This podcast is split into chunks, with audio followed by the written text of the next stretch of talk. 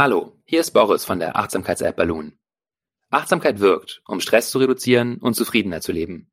Das weiß auch die Krankenkasse wie aktiv. Sie ist Partner von Balloon. Sie zahlt dir die Teilnahme am achtwöchigen Balloon-Kurs Stressreduktion durch Achtsamkeit, ganz ohne dass du dafür in Vorauslage gehen musst. Du kannst dann außerdem die gesamte App für ein Jahr kostenfrei nutzen. Du bist nicht bei der Viaktiv versichert? Dann überprüfe, wie viel deine Krankenkasse erstattet. Geh dazu auf www.balloonapp.de slash Krankenkasse.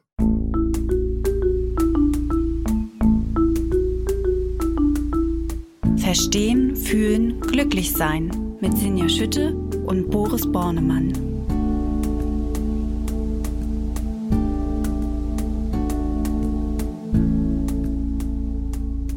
Hallo und herzlich willkommen bei Verstehen, Fühlen, Glücklich Sein, dem Achtsamkeitspodcast. Wie immer bin ich verbunden mit Boris Bornemann, genauer gesagt Dr. Boris Bornemann. Ich sage das, weil Boris so wahnsinnig viel weiß. Er ist nämlich Neurowissenschaftler, er ist Psychologe und er ist auch noch Achtsamkeitstrainer und ähm, zu alledem auch noch Kopf und Stimme hinter der Achtsamkeits-App Balloon. Hallo Boris. Hallo Sinja und die schlaue Sinja, die ihr gerade gehört habt, die ist die Chefredakteurin der Achtsamkeitszeitschrift Flow.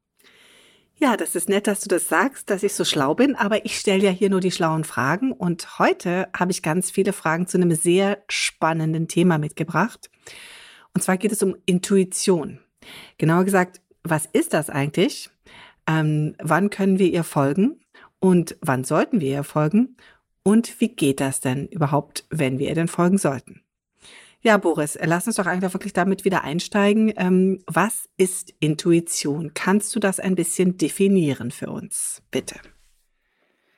Es gibt sehr viele unterschiedliche Definitionen zu Intuition oder von Intuition. Deswegen fange ich erstmal an mit der Wortbedeutung. Das finde ich auch immer ganz schön. Das machen wir hier ja gerne.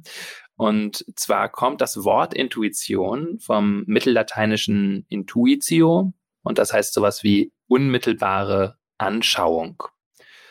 Oder genauer, wenn man es so aufbricht, von der Silbe in hinein und tuere schauen. Also wir schauen quasi in uns hinein und nehmen da irgendetwas unmittelbar wahr.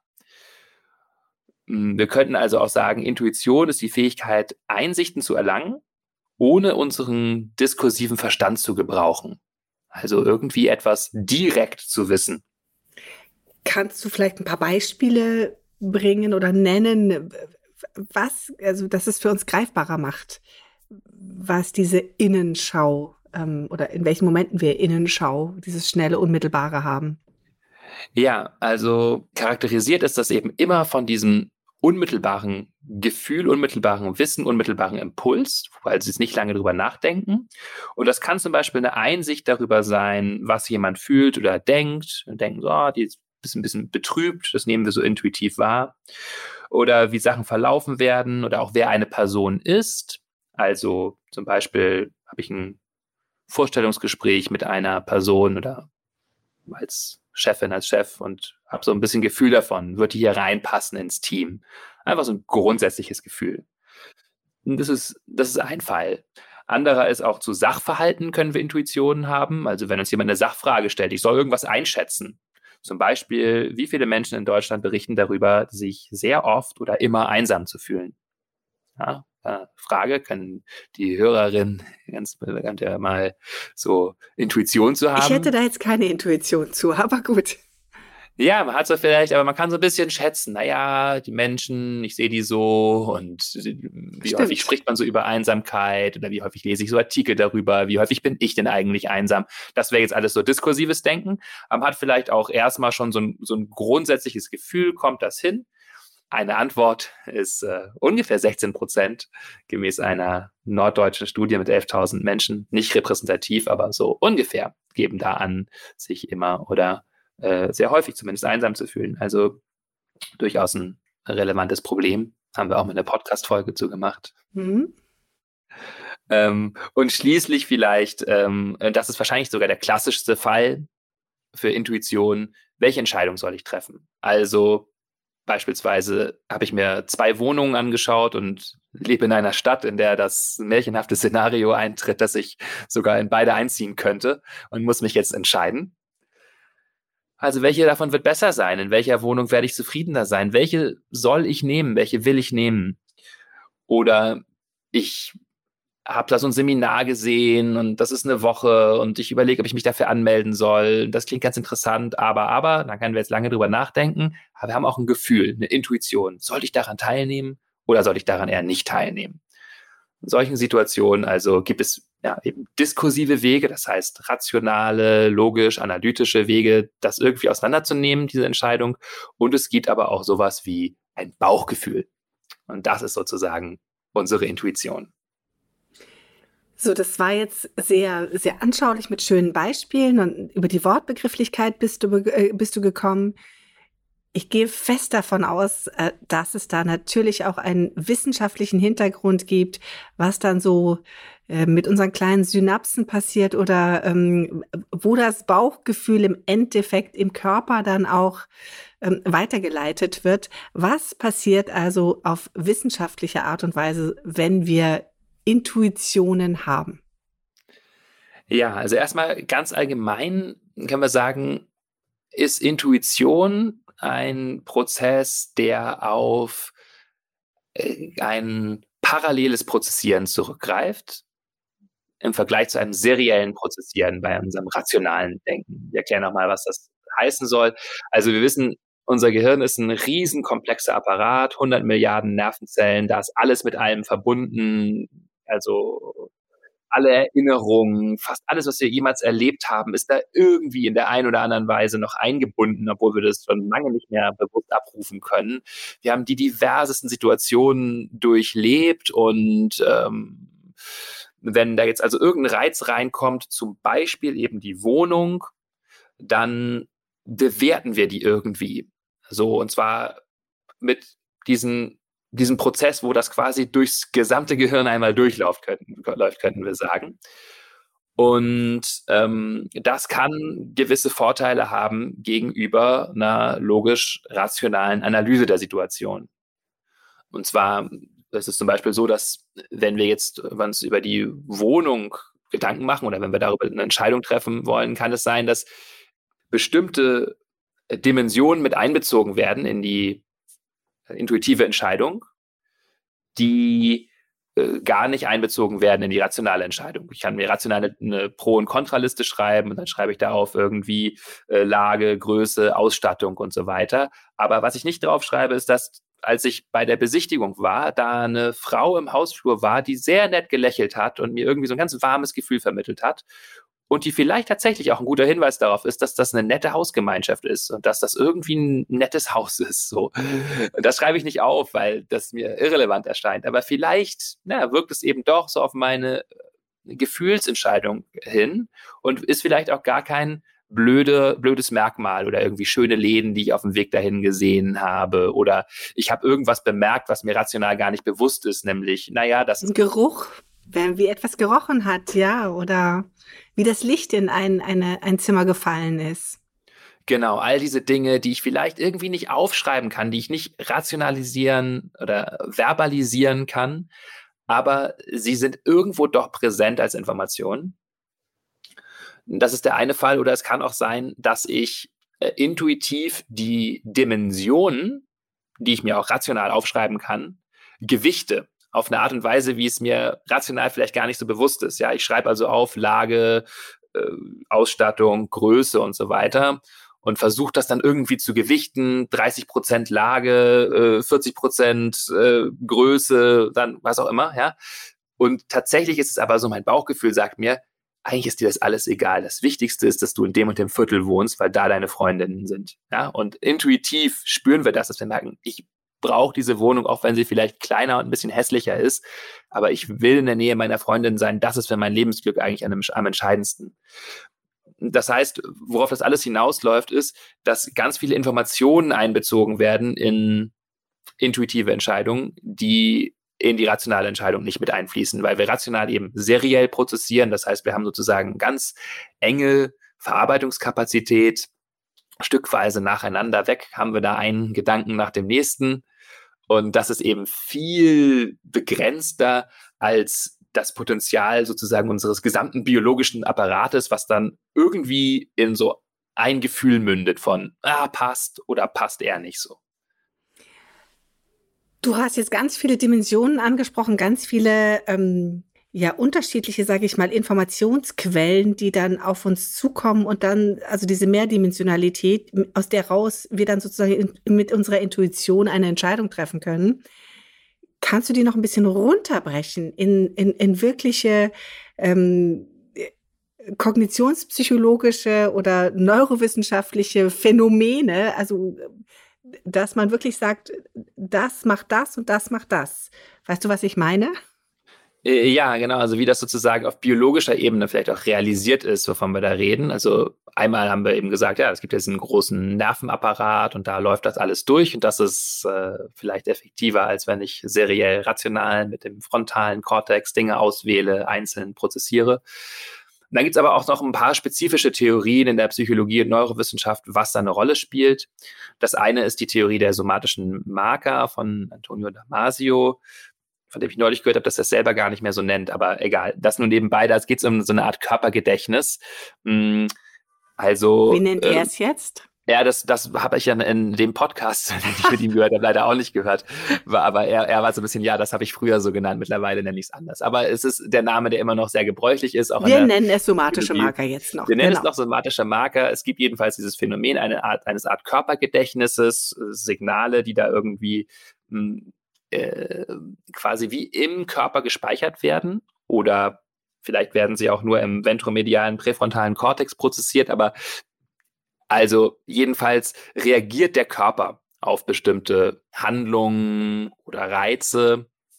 Hm, das könnte zum Beispiel also so sein, dass ich wirklich, während ich in der einen etwas dunkleren Wohnung bin, ist so ein bisschen ein Zusammenziehen bei mir im Nacken oder irgendwo im Körper gibt von Muskeln, die mir so ein leicht beklommenes Gefühl vermitteln.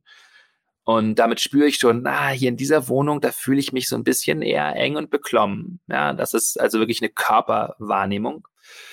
Es gibt ja so ganz klassische Experimente, die der Antonio Damasio und andere gemacht hat, zum Beispiel mit dem berühmten Iowa Gambling Task. Da hat man so vier Kartenstapel und man soll immer von den Kartenstapeln ziehen und da gibt es entweder, entweder eine Gewinnerkarte oder eine Verliererkarte. Also manchmal gewinnt man Geld, manchmal verliert man Geld. Man muss langsam herausfinden, welcher Kartenstapel der beste ist. Und das Interessante ist, dass ähm, bei den meisten Menschen, schon bevor sie rational sagen können, welcher Kartenstapel der beste ist, der Hautleitwert hochgeht, wenn sie in Richtung eines Kartenstapels greifen, der nicht so günstig ist. Also, ne, die, du machst eine Erfahrung so langsam und du bist dir noch rational gar nicht so klar, welches ist der gute Stapel. Aber schon wenn deine Hand in Richtung dessen geht, wo du doch tendenziell eher Verluste machst, äh, geht der Hautantwert so ein bisschen hoch. Also das heißt, es gibt so eine sympathische Antwort, Antwort des sympathischen Nervensystems, leichte Schweißsekretion äh, an den äh, an den Händen und ja, also das zeigt uns, der Körper reagiert häufig, bevor äh, der Verstand sich klar ist, was hier eigentlich los ist. Super spannend, wie, wie, wie das, ähm, dass das funktioniert. Und ähm, wenn man lernt, darauf ein bisschen zu hören, kann es ja durchaus weiterhelfen. Aber das ist bestimmt nicht das Einzige, auf was wir hören können. Also einmal die somatische Marke, diese körperlichen Anzeichen. Was hilft uns noch dabei? Das ist ja sozusagen, ja, die können überall im Körper sein. Also der Körper prozessiert sozusagen mit, aber ein Zentrum prozessiert möglicherweise ganz speziell mit. Das wird diskutiert so ähm, Zusammenhang von Bauchentscheidungen, naheliegenderweise, nämlich das enterische Nervensystem. Das ist das Nervensystem, was eben in unserem Bauch liegt. Genauer genommen durchzieht es den gesamten ähm, Magen-Darm-Trakt. Das sind so 100 Millionen Nervenzellen. Das ist also ja eine ganze Menge. Vergleich, das ist ungefähr vier bis fünfmal so viel, wie wir im Rückenmark haben. Natürlich deutlich weniger, als wir im Gehirn haben, aber es ist doch ein ganz ansehnlicher Nervenverbund, der da ist. Der steuert unsere Verdauung, aber hat natürlich auch rezeptive Komponenten. Also nimmt sozusagen das Milieu wahr im Magen-Darm, reagiert da auf, ja, was da so los ist im Bauch. Und diese Signale werden dann wiederum ans Gehirn gesendet. Und ja, jetzt ist schon, ist die Theorie, dass das auch was zu tun hat mit, ja, sehr stark zentral mit unseren Gefühlen zu tun hat. Dass, wie wir uns irgendwo fühlen in irgendeiner Umgebung oder vielleicht auch, wenn wir uns vorstellen, in dieser Umgebung zu sein, tatsächlich aus dem Bauch kommt. Also äh, ich finde diese Hypothese relativ charmant ähm, vor dem Hintergrund, dass wir ja alle im Grunde Würmer sind. Ja, das kann man sich vielleicht klar machen. Ja, äh, wir haben diesen Magen-Darm-Trakt, ja, von, vom Mund bis zum Anus, der durchzieht uns einmal ganz. Und das ist eine sehr, sehr, sehr, sehr ursprüngliche Struktur. Das teilen wir ja mit äh, fast allen Lebewesen. Da kommt es vorne rein, hinten kommt es raus. Äh, wir nehmen Nahrung auf, wir scheiden Dinge aus. Das ist das absolut grundlegende Faktum des Lebens, dass wir irgendwie ja, uns mit Energie versorgen können, sozusagen. Und dass eben der Magen-Darm-Trakt eine ganz entscheidende Rolle spielt dabei, um zu sagen, ist es hier eine gute Umgebung, ist das hier nicht so eine gute Umgebung? Das halte ich für eine ganz naheliegende und charmante Hypothese, wo es ein paar Studien gibt, die darauf hindeuten, dass es so ist. Das ist jetzt sicher nicht der einzige Weg, wie sich Intuition entfaltet, aber dass der Magen-Darm-Trakt für unsere Gefühle eine entscheidende Rolle spielt, ist schon äh, relativ äh, naheliegend. Also ich finde es interessant, dass du an einen Wurm denkst. Ich wollte ja gerade sagen, es ist äh, charmant, weil so dieses Bauchkribbeln oder das flaue Gefühl im Magen, das wäre ja das, was ich damit assoziiere. Aber ja. auch der Wurmgedanke, finde ich, ist durchaus ähm, erwähnenswert an dieser Stelle ja, oder Schmetterlinge im Bauch. Ne? Also Schmetterlinge also im Bauch. Ganz viele Metaphern. Gefällt mir besser als der Wurm. Äh, Wut im Bauch, äh, eben flaues Gefühl in der Magengegend. Also genau, wir haben alle äh, schon mal was im Bauch gefühlt. Insbesondere dann, wenn es halt richtig deutliche Gefühle sind, dann merken wir es richtig auch physisch im Bauch. Okay, also die somatischen Marker und dann habe ich, sage ich mal, ähm, das enerische Nervensystem, wie du es genannt hast, also das enterische, äh, enterische, ach äh, mhm. äh, genau, also das enterische Nervensystem. Ähm, und insofern ähm, sind das schon die beiden Bereiche, die die wesentlich sind, oder fehlt noch was? Ähm, wir können noch eine dritte mh, hm, so Theorieklasse benennen, sozusagen kognitionspsychologisch, äh, die sich mehr auf das Prozessieren im Gehirn bezieht. Und das sind sogenannte Heuristiken. Heuristiken sind Daumenregeln, die wir verwenden. Da gibt es ganz viel Forschung zu, schon ja, spätestens seit den 70er Jahren. Die, die einzigen Psychologen, die mal einen äh, Nobelpreis bekommen haben in Wirtschaftswissenschaften, äh, waren Kahnemann und Tversky. Und äh, die haben also ganz viel vor allen Dingen auch über Heuristiken geforscht und gezeigt, dass wir eben, wenn wir entscheiden, häufig ganz starke Vereinfachungen vornehmen und eben nicht sehr rational immer entscheiden, sondern ja, so Dinge manchmal vereinfachen. Und das kann sozusagen auch ein Weg von Intuition sein, dass wir, dass das Gehirn ganz schnell eine Antwort ausgibt auf eine Frage. Zum Beispiel fragen wir uns, wie wahrscheinlich ist es, dass du äh, den Artikel, den du deinen Auftrag gibst bei einer Redakteurin, dass du den fristgerecht zurückbekommst. Und dann äh, hast, wendest du eine äh, Verfügbarkeitsheuristik an. Das heißt, du erinnerst dich ganz schnell und intuitiv daran, wie häufig das der Fall war, dass du den rechtzeitig zurückbekommen hast, bei der speziellen Person oder bei Personen, die neu sind, die du beauftragt hast. Und du kannst dich eigentlich fast nur an Situationen erinnern, wo das der Fall gewesen ist weil du natürlich ein total nettes Redaktionsklima hast und die Leute dir gerne auch äh, zuarbeiten. Und deswegen hast du eigentlich so schnell sofort das Gefühl, ja, das wird klappen. Und diese Verfügbarkeitsheuristik ähm, bedeutet sozusagen, technisch gesehen, wir schätzen die Wahrscheinlichkeit eines Ereignisses daran ab, wie leicht es ist, sich an Exemplare dieses Ereignisses zu erinnern oder die abzurufen. Das ist häufig eine gute Heuristik. Es kann uns allerdings auch in die Irre führen, also zum Beispiel überschätzen Menschen die Wahrscheinlichkeit, Opfer eines Gewaltverbrechens zu werden, weil in den Medien so häufig darüber berichtet wird. Tatsächlich ist ja Gewalt gerade in den letzten Jahrzehnten immer weiter zurückgegangen, glücklicherweise. Gibt natürlich immer noch Gewalt, gibt auch vor allen Dingen rassistische Gewalt und so weiter. Also es ist nicht, dass es kein Problem mehr ist, aber äh, wir können uns dennoch relativ sicher wählen. Das ist nicht etwas, worüber wir uns wirklich sehr viele Gedanken machen müssten, wenn wir so zumindest zu keiner besonderen Risikogruppe äh, gehören. ja, aber Menschen haben dennoch äh, über, überproportional Angst davor, weil wir das eben so leicht verfügbar haben. Je mehr Rotlicht- und Blaulichtmedien wir konsumieren, so, ja, äh, umso mehr haben wir das Gefühl, dass das kann wahrscheinlich passieren. Also hier ist ein Beispiel davon, dafür, wie es auch so eine Art Intuition geben kann. Das heißt, ja, so quasi unterbewusst weisen wir Dingen eine Wahrscheinlichkeit zu mit einer ganz einfachen Daumenregel, nämlich wie leicht kann ich mich an sowas erinnern? Und manchmal ist das gut und manchmal stimmt es auch nicht. Ja, das ist doch die Thematik mit den guten und den schlechten Nachrichten, dass ähm, diese negative Einstellung, weil so viel Negatives auf uns einströmt. Ne? Also dieses schiere Anzahl an Begegnungen, wie du es ja gerade gesagt hast, und unser Gehirn zählt mit mhm. am Ende die Informationen. Ja, spannend. Also du sagtest aber gerade ja schon, ähm, es kann uns manchmal in die Irre führen. Also deswegen die anschließende Frage für mich ist natürlich, hat denn unsere Intuition immer recht? Ja, kurz gesagt, nein. also. Ähm, ich ahnte es. ja, also jedenfalls so, wie wir das hier verstehen. Es gibt natürlich auch Menschen, die Intuition als wie sowas äh, Göttliches verstehen oder als unseren Zugang zur höheren Wahrheit und so weiter.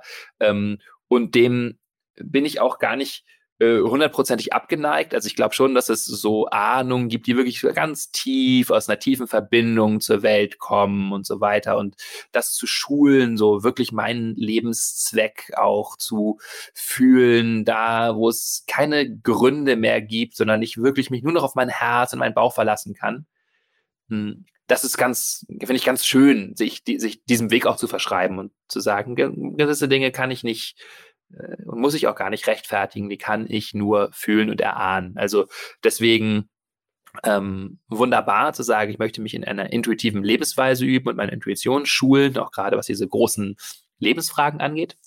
Aber wenn wir jetzt so auf ähm, ganz etwas mondäneres, weltlicheres Verständnis von Intuition kommen oder alltagssprachlicheres, müssen wir klar sagen, nein. Und wir müssen vielleicht sogar auch sagen, es kann auch gefährlich sein, wenn wir uns immer auf unsere Intuition verlassen und so ein bisschen glauben, naja, mein Gefühl sagt mir das, ich sollte darauf hören. Was meinst du mit gefährlich genau? Also zum Beispiel auch im äh, Bereich von Rassismus. Also ähm, Rassismus kommt ja häufig so zustande, dass wir irgendwie implizit negative Bilder für über eine bestimmte Gruppe uns äh, angeeignet haben. Äh, zum Beispiel, weil über Menschen mit dunklerer Haut häufiger in Zusammenhang mit äh, Verbrechen berichtet wird. Es gibt vielleicht tendenziöse Berichterstattung. Hm, es gibt kulturell äh, über Jahrhunderte tradierte Stereotype, wer der Böse ist. Oder es gibt so eine reine Zuschreibung von dunkel schlecht, hell gut. Also ganz viele Gründe, warum irgendwie Menschen mit dunklerer Hautfarbe irgendwie in ein schlechtes Licht gerückt sind. Und wenn ich da dem vertraue, dann mache ich natürlich ganz große Fehler und Fehleinschätzungen auch und denke, naja, so den Bewerber, den nehme ich lieber nicht, da habe ich ein komisches Bauchgefühl. Anstatt zu hinterfragen, ja, möglicherweise ist das ein impliziter Rassismus, dem du da aufsitzt, oder ist es schon ganz gut zu fragen, äh, warum habe ich dieses Bauchgefühl? Habe ich da wirklich Gründe für? Mm, und ein anderer Grund kann auch sein, dass ich äh, oder anderer Fall, wo die Intuition in die Irre läuft, ist, wo ich die Intuition quasi mit Angst verwechsel. Dass ich irgendwie quasi nicht Pippi Langstroms Ratschlag folge, das hast du hier mal so schön zitiert, das haben wir noch nie gemacht, deswegen wird es auf jeden Fall gut gehen. ja, sondern quasi das Gegenteil. So, das habe ich noch nie gemacht. Deswegen habe ich Angst, ja, also mich in eine neue soziale Situation zu begeben, ähm, ja, was Neues auszuprobieren. Und da habe ich ein komisches Gefühl bei. Komisches Gefühl heißt Angst. es ist Unsicherheit da, ganz normal. Und wenn ich jetzt denke, ah, du, da habe ich ein komisches Gefühl bei, das mache ich lieber nicht, dann bleibe ich also immer irgendwie in meiner Komfortzone hängen. Und dann ist es auch schon gut zu hinterfragen, was befürchte ich wirklich? Ist das gerechtfertigt? Ist es gut, diesem Gefühl zu folgen? Oder sollte ich vielleicht doch auch einem ähm, verstandesmäßigen Urteil darüber folgen, was mir oder anderen gut tun wird? Du hast es gerade schon so schön angesprochen. Ähm, wann ist es gut und wann ist es nicht gut, sozusagen der Intuition zu folgen? Gibt es Bereiche, wo du sagst, da eher nicht? Und gibt es Bereiche, wahrscheinlich sind es die gleichen, die dann eher sich dazu anbieten, dem Verstand zu folgen, also eher äh, zu recherchieren und Listen zu führen. Ähm, wie halte ich die Dinge auseinander? Also gibt es da eine Leitlinie, die du uns an die Hand geben kannst? Ja, es ist generell gar nicht so einfach und wir heißen hier ja auch verstehen, fühlen, glücklich sein, weil wir der Überzeugung sind, dass zum Glücklichsein meistens sowohl verstehen als auch fühlen dazu gehört. Und ja, vielleicht sind ja auch beide gar nicht so weit auseinander zu dividieren. Genau, ja. Absolut. Äh, und mit dem, was du da gerade ansprichst, bist du auch schon am äh, äh, Cutting Edge Stream der Wissenschaft sozusagen dazu dran. Nämlich gibt es da doch sehr kritische Stimmen, zum Beispiel von David Malinkoff und John Barge, zwei äh, Psychologen, recht einflussreich, die also sagen, äh, das ist wirklich ein äh, Irrglauben und etwas, was weder uns noch der Wissenschaft gut tut, das so hart aufzuteilen. Gibt es einen Artikel in Trends of Cognitive Science, Trends in Cognitive Sciences, um, ähm, The Mythical Number Two. Also diese mystische Nummer zwei. Wir teilen äh, die Dinge gerne ein in so binäre Kategorien, Verstand und Gefühl oder so.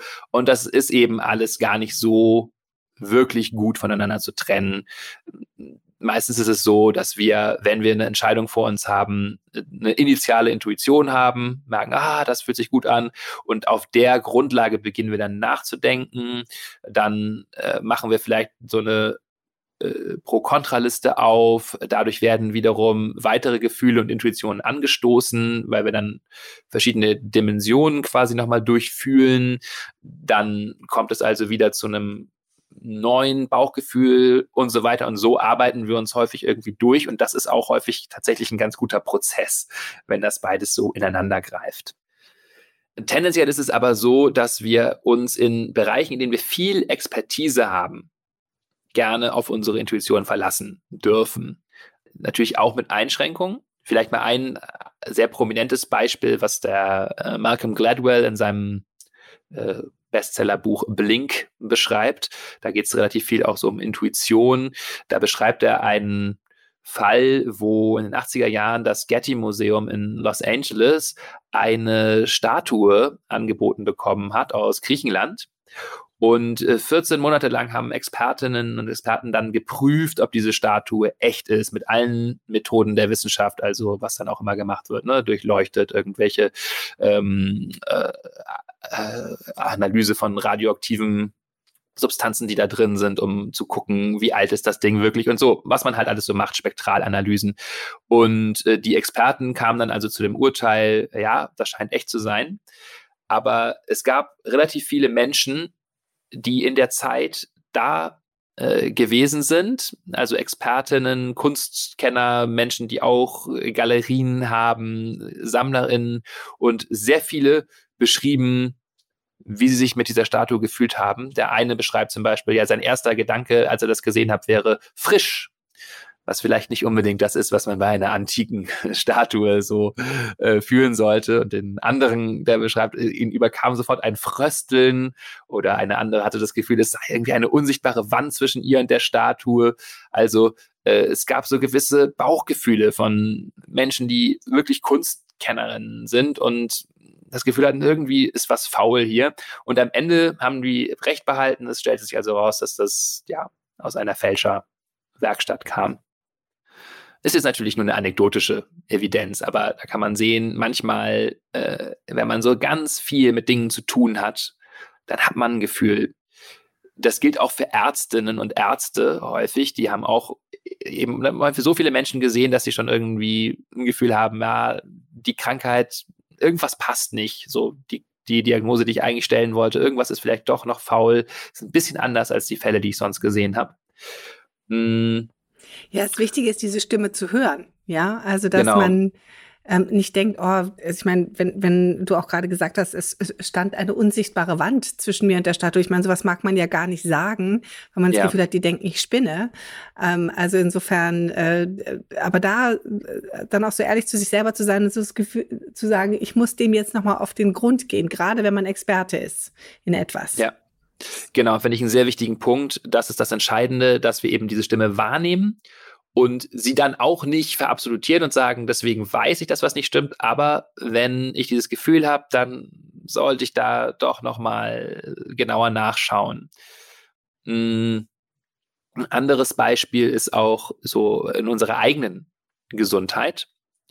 Da ist es häufig sehr gut, auch unserer Intuition zu vertrauen. Meine Hautärztin hat mir das gesagt. Ich habe mir nämlich zum Beispiel mal einen Leberfleck rausnehmen lassen. Jetzt werden wir also wirklich in der ganz persönlichen Evidenzbereich, aber der irgendwie, ich hatte den so beobachtet, der war, der irgendwie war der mir ein bisschen unheimlich. Der hatte sich so mal so abgerieben und die ähm, Hautärztin hat ihn dann rausgenommen, obwohl sie jetzt erstmal meinte, ich kann es noch nicht genau was sehen, was da irgendwie fehlerhaft sein soll oder ne, so.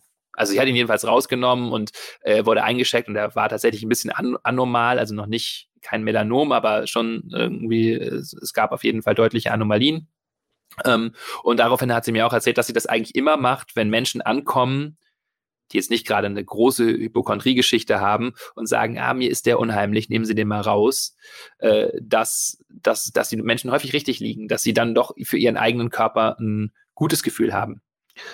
Ähm, oder neulich war ich auf einem Retreat und habe da auch über Bauchgefühl geredet und da erzählte mir auch eine, die Brustkrebs hatte und selber Gynäkologin ist, dass ein sehr, sehr starkes Bauchgefühl war dass sie Brustkrebs hatte und man hat wohl in den üblichen Untersuchungen auch erstmal nichts gefunden. Also man konnte den nicht ertasten, aber dennoch hatte sie ein sehr starkes Gefühl, irgendwas stimmt nicht mit meiner Brust. Und ja, die hat sich also auch nochmal sehr dafür stark gemacht, da auf Intuitionen zu hören. Und ich glaube, dass es da auch gute Gründe gibt, beim eigenen Körper der Intuition zu vertrauen, weil das ja wirklich ein Fall ist, wo niemand so dicht dran ist wie wir, wo wir ganz, ganz viele Informationen prozessieren, die von außen gar niemand sehen kann. Ja, wir haben quasi immer unseren eigenen Körper im Gefühl. Wir haben diese Interozeption, über die wir häufiger schon geredet haben. Wir spüren den eigenen Körper von innen und wir merken, irgendetwas ist anders. Ja, und wir können nicht genau sagen, was, aber wir haben doch wirklich sehr, sehr viele Informationen gesammelt im Laufe der Zeit. Und wenn wir das Gefühl haben, da ist irgendwas, dann ist es auch gut, dem zumindest mit einer gewissen Hartnäckigkeit zu folgen. Weil, ja, also, wie gesagt, niemand ist so dicht dran wie wir. Und letztes, letzter Fall vielleicht auch noch, wo Intuition auch nachweislich gut ist, das ist eben auch im Gesundheitsbereich, ist das Stichwort äh, intuitives Essen. Ein eine Art zu essen, die davon geprägt ist, dass wir eben merken, wann wir hungrig sind und auch, was wir so für Nahrungsmittel vielleicht brauchen. Und ja, das ist häufig verbunden mit guten Gesundheit. Also Menschen, die so essen, sind häufig gesund. Also das heißt, ähm, es wird häufig oder ist häufig auch das Ziel von gewissen Therapieformen. Wir wissen übrigens, dass Menschen mit höherer Interozeptionsfähigkeit auch stärker intu äh, intuitiv essen, also die tatsächlich ihren Körper objektiv besser spüren ja, das auch da ist es also so, das äh, ganze System Ernährung, das ist so komplex, dass unsere Intuition doch häufig zumindest ergänzend sehr gut ist und vielleicht dem Ernährungsratgeber überlegen. Ja, dass wir selber eigentlich am besten wissen, was wir brauchen zu einer gewissen Zeit und äh, dass es auch gut ist, sich darauf zu verlassen. Ja, das, hm. da sind wir ja bei diesem Thema, dass man das ähm, trainieren muss. Da kommen wir ja bestimmt auch nachher hin. Das hast du es gerade schon gesagt. Also Menschen, die ihren Körper selber sehr gut wahrnehmen können, haben auch eine bessere Intuition, beziehungsweise haben einfach diese, diese, ähm, sind da erfolgreicher mit. Aber ich möchte dich jetzt nicht abwürgen, äh, gleich zu dem Tun kommen, sondern für mich wäre jetzt nochmal die Frage, Gibt es noch weitere Punkte, die wir wissen sollten? Du hast ja gerade schon gesagt, also der Bereich, wo wir Expertise haben, ähm, wenn wenn es um Gesundheit geht, wenn es um Ernährung geht, ist es von Vorteil, so ein bisschen auf die Intuition zu gucken. Welche Bereiche könnten da noch relevant werden? Und wir können allgemein sagen, Bereiche, die einfach sehr subjektiv sind. Also zum Beispiel, in welche Wohnung will ich ziehen, hatten wir schon. Ja, da gibt es nicht wirklich objektiv bessere Wohnung. Äh, mit welcher Partnerin oder welchem Partner möchte ich eigentlich zusammen sein? Das sind sehr emotionale Entscheidungen und da sollte es eigentlich ja klar sein, dass das eben subjektive Entscheidungen sind, die wir auch unserer Subjektivität überlassen sollten, also fühlen eher als das zu verkopfen. Wie gesagt, eigentlich naheliegend, aber wir leben eben in einer Welt, in der doch sehr häufig gefragt sind, rationale Gründe für Dinge anzugeben und wir selber dann sehr stark das Gefühl haben, wir müssen das alles irgendwie rational rechtfertigen Und das kann uns also in die Irre leiten.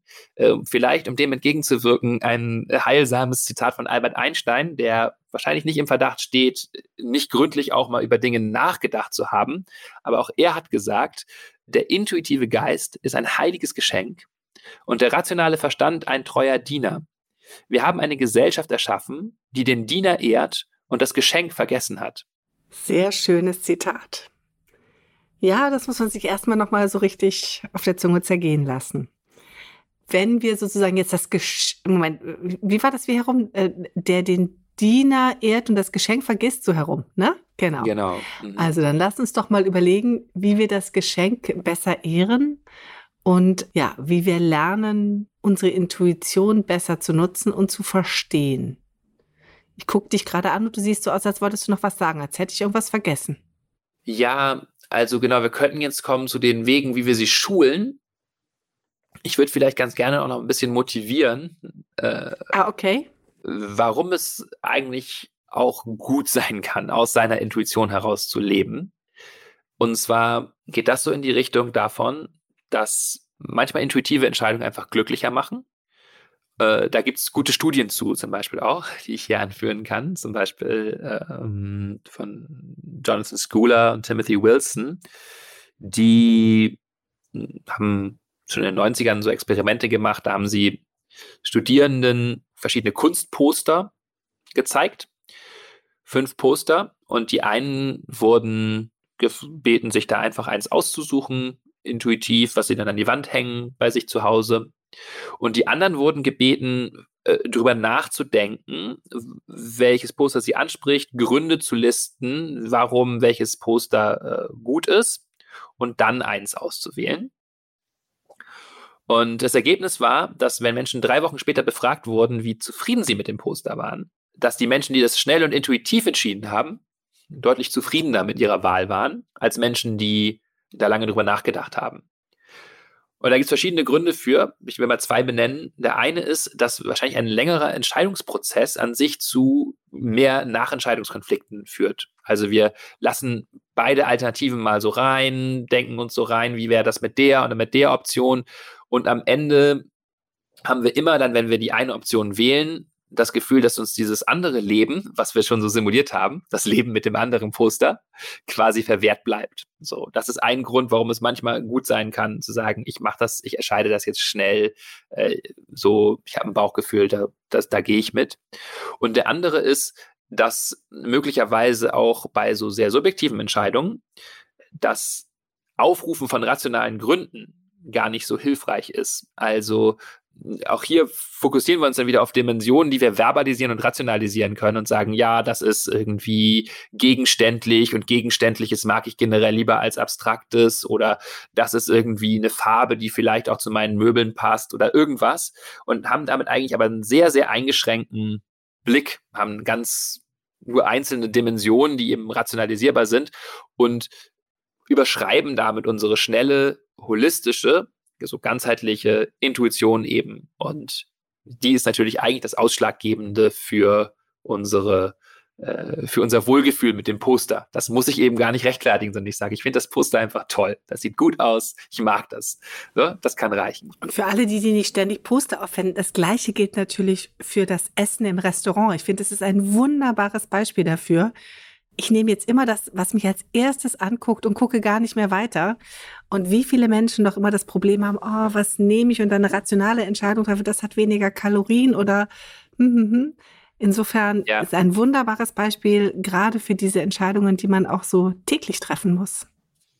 Genau, und da sprichst du auch was an, was man manchmal als ähm, äh, Maximizing versus Satisfying beschreibt. Also äh, ich mache das auch so im Restaurant. Ich gucke drauf und da habe ich ein Gericht, das spricht mich an und dann satisfies ich sozusagen, sage so, oh, das klingt toll, da habe ich jetzt Lust drauf und gehe gar nicht erst in diesen langen Prozess. Äh, und das heißt, Satisfying bedeutet, ich gehe mit einer Option, die zufriedenstellend erscheint, vielleicht sogar sehr ansprechend, aber zumindest zufriedenstellend. Ich sage, ja, da hätte ich jetzt Lust drauf und gehe nicht ins Optimieren rein, wo ich also ganz viele Kategorien aufmache. Und das hat eben die von eben schon eben schon benannten Vorteile. Und generell können wir auch sagen, das Leben aus der Intuition hat den Vorteil, dass wir nicht so viel Zeit in unserem Kopf verbringen. Ja, das machen wir ohnehin schon viel.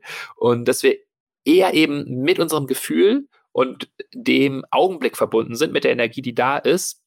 Und das macht uns, haben wir hier schon häufig besprochen, eher zufrieden, lebendig und glücklich, mit den Gefühlen verbunden zu sein, im Augenblick zu sein, als wenn wir versuchen, alles zu optimieren. Denn die Wahrheit ist, dass es im Leben gar nicht immer darauf ankommt, den objektiv besten, optimalen Weg zu gehen, sondern ein Leben zu leben, was irgendwie lebendig und interessant und kreativ ist um hier auch nochmal ein Zitat zu bringen, vom Buddha wird das vermutlich stammen, äh, das Leben ist kein Problem, das ist zu lösen, sondern eine Wirklichkeit, die es zu erfahren gilt.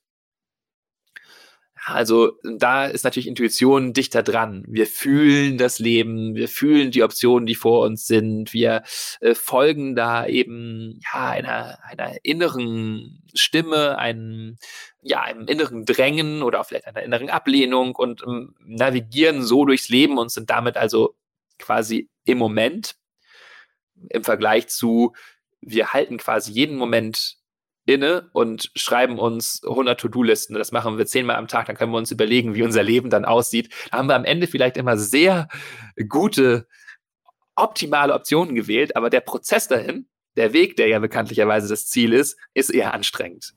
Also mich hast du jetzt schon total motiviert. Also ich möchte intuitiver leben. Insofern ähm, jetzt dann vielleicht doch noch mal einmal die Frage, wie schule ich meine Intuition? Wie übe ich intuitiver zu leben? Wie gelingt es mir?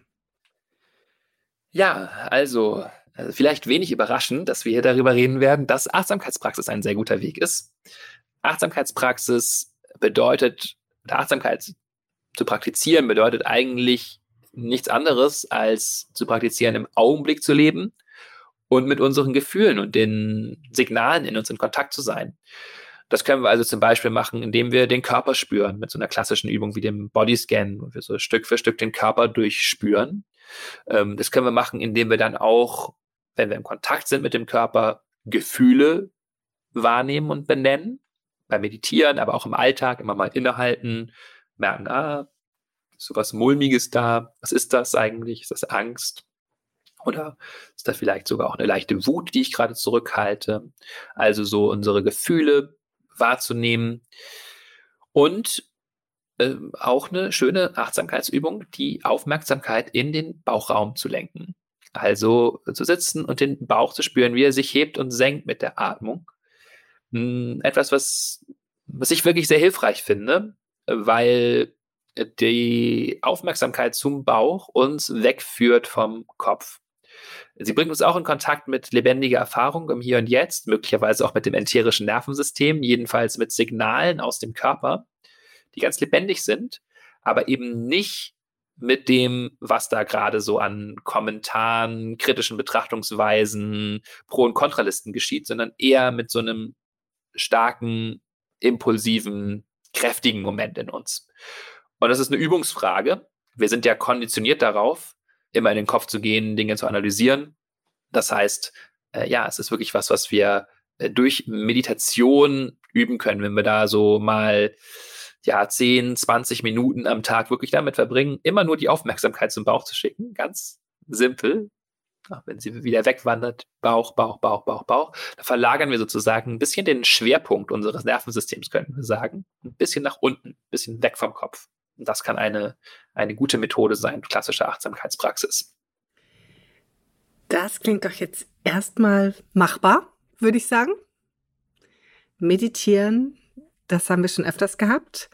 Ähm, gibt es denn noch weitere Möglichkeiten, auch so in den, in den Alltag hinein, wo ich vielleicht auch im Kleinen nochmal Intuition üben kann?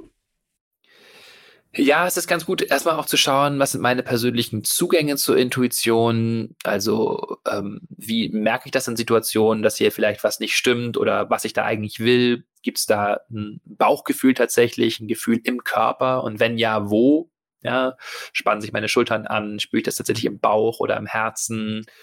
Oder gibt es eher so ein Gefühl von Schwindel, wenn ich da irgendwo bin, wo mir was nicht passt? Oder von so einem inneren Zittern, Angst oder was auch immer? Manchmal vielleicht auch Art von inneren Stimmen und Kommentare, Farben, das kann sehr unterschiedlich sein. Also so ein bisschen auf Forschungsreise zu gehen für sich selbst, wo sagt mir mein System, was für mich stimmt und was nicht. Wie fühlt sich meine Intuition an? Genau. Genau, wie äußert die sich in mir? Wo habe ich so Zugang zu so einer Dimension von Wahrnehmung, die eben nicht nur rational ist? Ich könnte mich auch mal hinsetzen und vergangene Entscheidungen reflektieren. Also zum Beispiel die kleinen Entscheidungen des vergangenen Tages, aber auch die großen Lebensentscheidungen und uns zu fragen, habe ich da eher schnell und intuitiv gehandelt oder habe ich da reflektiert und langsam gehandelt? Und was hatte das für ein Ergebnis? Wie habe ich mich dann damit gefühlt? Was ist dann da rausgekommen? Oder wie lange habe ich vielleicht meiner Intuition widerstrebt, um dann am Ende ihr doch zu folgen? So, also kann mal ein bisschen so gucken, wie spielt sich das eigentlich in uns ab? Auch dieses Ringen, was dann doch manchmal stattfindet zwischen einem Gefühl und dem Eindruck, das irgendwie rechtfertigen zu müssen, sozusagen. Und schließlich vielleicht noch eine Art und Weise, unsere Intuition anzuzapfen, ähm, kann sein, dass wir ein bisschen Kreativität nutzen und einen kreativen Blick auf unsere Probleme und Entscheidungen einnehmen. Das heißt, wir stellen uns zum Beispiel die Frage, äh, stell dir vor, dieses Problem oder diese, diese Entscheidungssituation, die du vor dir hast, sei eine Landschaft. Ja, wie würde die aussehen? Der eine Weg, der andere Weg. Was ist das überhaupt für eine Landschaft? Worum geht's da? Ist das eine Berglandschaft oder eine äh, Seelandschaft oder ja, was? Äh, so wie sieht das aus? Welche unterschiedlichen Bereiche oder Pfade geht es, gibt es da drin? Oder wir stellen uns die Frage, stell dir vor, dein Leben sei ein Roman, ein Theaterstück, ein Film, eine Erzählung. Was würdest du dir wünschen, wie sie weitererzählt wird? Oder, oder, ja, wir könnten auch was malen zu der Situation oder andere kreative Wege finden. Und das Gute ist eben, wenn wir so kreative Wege gehen, dann überschreiten wir die so ganz logisch rationale Abbildung und äh, beginnen damit zu spielen und eben so unsere Bilderwelt, unsere Gefühlswelt, unsere Symbolwelt anzuzapfen. Und das kann uns helfen, äh, ja, neue Perspektiven einzunehmen, eingetretene Denkpfade zu verlassen, vielleicht auch bestimmte Symbole zu finden für Gefühle oder für, äh, für Entscheidungssituationen. Also ich merke so, ja, diese Wohnung, die fühlt sich eher an wie, was ich auch immer, so ein ein Eispalast und die andere fühlt sich an wie ein warmer Teppich oder ich weiß nicht genau, aber ne, wir finden Metaphern dafür und haben dann vielleicht schon so eher ein bisschen äh, können es eher greifen, als wenn wir uns nur so auf nüchterne Sprache verlassen. Die Wohnung hat 86 Quadratmeter und liegt in dem und dem Viertel. Das ist sozusagen letztendlich nicht das, was unser Wohngefühl bestimmen wird, sondern äh, wir können vielleicht besser so ein bisschen mit, äh, ja, mit bunten, mit Bildern spielen, mit so wie unsere Träume zu uns sprechen, sozusagen in der Art und Weise auf unsere Entscheidungen zugehen, dann nutzen wir sozusagen wesentlich mehr von unserer Verarbeitungskapazität und eben insbesondere auch von unserer emotionalen Verarbeitungskapazität. Das sind doch jetzt ganz schöne Wege, ähm, sich in der Intuition zu schulen und zu gucken, wie man Zugang zu seiner eigenen Intuition bekommt und wie man sie dann besser anwenden kann. Also ich kann meditieren, ich kann meine eigenen Zugänge überprüfen, äh, zur, also wie sich meine Intuition anfühlt. Ähm, ich kann auf meine vergangenen Entscheidungen mal gucken oder eben mir so ähm, Szenarien malen. Immer wissend, und jetzt kommen wir, glaube ich, schon ein bisschen zu dem, was wir hier in dieser ganzen Folge gelernt haben, dass Intuition nicht für alles gut ist, aber für sehr vieles, sage ich jetzt mal dass es ähm, gefährlich sein kann, wenn es gerade um so Themen wie Rassismus geht oder Themen, wo man, wenn man die Summe seiner Erfahrungen nimmt, vielleicht auch nicht die eigenen Erfahrungen, sondern viele medial vermittelte Erfahrungen sind, die dann doch vielleicht auf den falschen Weg führen. Also eine Verzerrung, das muss man sich ganz klar machen. Ich habe aber auch gelernt, dass es gerade, wenn es so um das Thema Gesundheit geht oder wenn ich eine große Expertise habe, oder auch sowas wie Ernährung, dass es da ganz gut ist, ähm, sich auf die Intuition zu verlassen. Ähm, bei der Expertise ganz einfach, weil wir, wenn wir Entscheidungen treffen, viel mehr als die Summe der Fakten zusammentragen können, wenn wir uns auf unsere holistische, ganz körperliche ähm, ja, Intuition verlassen. Ja, das sind, glaube ich, so ein bisschen die Erkenntnisse, die wir heute mitgenommen haben. Und ähm, wir können eigentlich nur ähm, motivieren dazu, sich mit der eigenen Intuition auseinanderzusetzen, sich darauf einzulassen und mal in der Meditation zu versuchen zu ergründen, wo wir Intuition fühlen und wie wir sie nutzen können. Habe ich was vergessen, lieber Boris? Nein, du hast das wie immer sehr schön zusammengefasst. Vielen Dank, liebe Sinja. In diesem Sinne kann ich nur sagen, vielen Dank ähm, fürs Zuhören. Und vielen Dank dir, Boris, für den tiefen Einblick in die Intuition. Wir freuen uns natürlich, wenn ihr Fragen habt und sie an uns mailt oder uns auch vielleicht sogar eine Sprachnachricht schickt. Die Nummer, unter die ihr uns erreichen könnt, kommt mal wieder in die Show Notes. Und natürlich die E-Mail ähm, ist wie immer podcast at balloonapp.de. Da erreicht ihr uns. Bitte schickt uns eure Fragen. Wir freuen uns darauf, damit wir den Podcast hier auch weiter so gestalten, dass er euch brennend interessiert und ihr uns gerne hört. Und natürlich freuen wir uns auch über eure Sternchen in den diversen Podcast-Apps eurer Wahl. Dann finden uns auch viele andere Menschen noch. Ja, herzlichen Dank fürs Zuhören und euch alles Gute bis zum nächsten Mal. Tschüss. Tschüss. Das war Verstehen, Fühlen, Glücklich Sein, der Achtsamkeitspodcast.